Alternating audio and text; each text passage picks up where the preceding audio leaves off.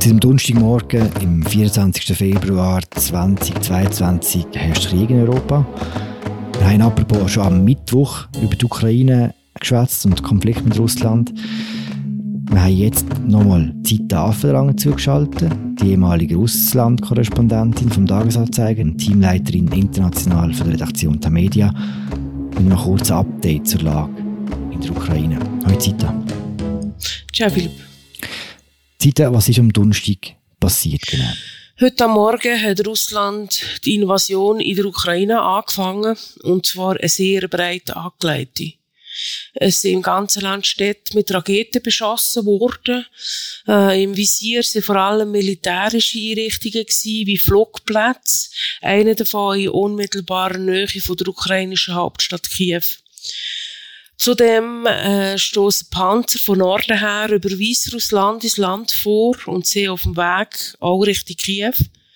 Im Osten kommen Truppen und Panzer nicht nur durch die von Russland kontrollierten Rebellengebiete, sondern auf breiter Front auch gegen die Großstadt Kharkiv. Und im Süden kommt der Angriff vom Schwarzen Meer her und über die annektierte Krim. Der Putin hat am Donnerstagmorgen früh am 6 Uhr russischer Zeit zum Volk gesprochen und hat erklärt, die Volksrepubliken Donetsk und Luhansk haben Russland um Hilfe gebeten und wir haben eine militärische Spezialoperation beschlossen. Weiss man etwas über Opfer von diesem Angriff? Die Ukraine hat an mehreren Orten Opfer gemeldet. Einerseits bei diesen Raketenbeschüssen, andererseits aber auch bei direkten Kämpfen mit der russischen Armee. Die Rede ist von Dutzenden Opfern unter Zivilisten und Soldaten. Allerdings ist die Lage noch sehr unübersichtlich. Besonders heftige Kämpfe gibt es offenbar im Osten. In der Region Donetsk soll sogar ein Spital angegriffen worden sein. Äh, in Kiew hat es mehrmals Luftalarm gegeben und es ist eine Ausgangssperre verhängt worden. Aber wie gesagt, man weiß noch sehr wenig. Gibt es denn schon grosse Fluchtbewegungen? Wir haben am Morgen gesehen, wie viele Leute versucht haben, zum Beispiel Kiew zu verlassen. Diese Bilder gibt es auch von anderen Städten. Aber auch da hat man bis jetzt keine Zahlen. Kann die Ukraine und kann das ukrainische Militär etwas entgegenhalten, dem Angriff? Mit einem solchen Angriff an allen Fronten gleichzeitig hat eigentlich kaum jemand gerechnet. Natürlich, die ukrainische Armee wird Widerstand leisten, doch eine wirkliche Chance hat sie eigentlich nicht.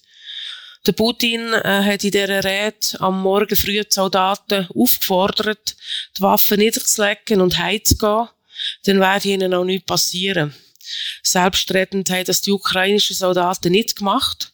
Ukrainerinnen und Ukrainer sind wirklich fest entschlossen, ihr Land zu verteidigen. Aber die russische Übermacht an Soldaten, aber auch an Kriegsmaterial, die ist einfach überwältigend. Weiss man, wie es jetzt weitergeht? Der Putin hat in seiner Rede angedroht, er werde die Ukraine entmilitarisieren. Das heißt wahrscheinlich, dass er die ukrainische Armee mit diesen Luftschlägen, die wir heute gesehen haben, aber auch mit Vorstößen am Boden faktisch zerschlagen Und er hat auch angekündigt, er will das Land entnazifizieren. Da dazu rasch der Hintergrund. 2014 hat es in der Ukraine nach langen, gewaltsamen Protesten einen Regierungswechsel gegeben. Der Putin hat den nie anerkannt. Er redet deshalb von der frei gewählten ukrainischen Führung stets als Putschisten oder eben als Nazis, weil bei diesen Protesten auch rechtsradikale Gruppierungen eine Rolle gespielt haben. Und wenn der Putin jetzt von einer Entnazifizierung redet, dann meint er wahrscheinlich faktisch den Sturz von der gewählten ukrainischen Führung. Die, die zudem wegen, Anführungszeichen, Verbrechen gegen die Menschen in den von der Russland kontrollierten Rebellengebieten vor Gericht bringen.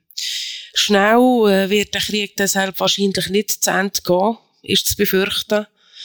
In Moskau ist da dazu nur zu hören, die Militäraktion werde so lange weitergeführt, wie es nötig ist. Du hast heute in einem Leitartikel geschrieben, das Ende der alten Welt hat angefangen.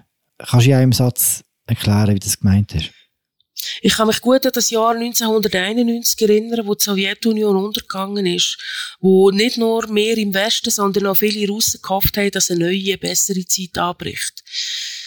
Heute ist Russland in der Ukraine einmarschiert und der Putin hat damit sein Land zu einem Paria gemacht in der Welt. Er wird dafür einen bitteren Preis zahlen. Aber noch den bittereren Preis werden in Russland die Menschen zahlen, nämlich in moralischer, in menschlicher und in finanzieller Hinsicht. Danke, Zita. Ist gern geschehen, danke. Am Freitagmorgen gehört ein neues Apropos zu den Entwicklungen in der Ukraine und zu der Reaktion vom Westen. Mia Gabertul schwätzt mit Christoph Münger.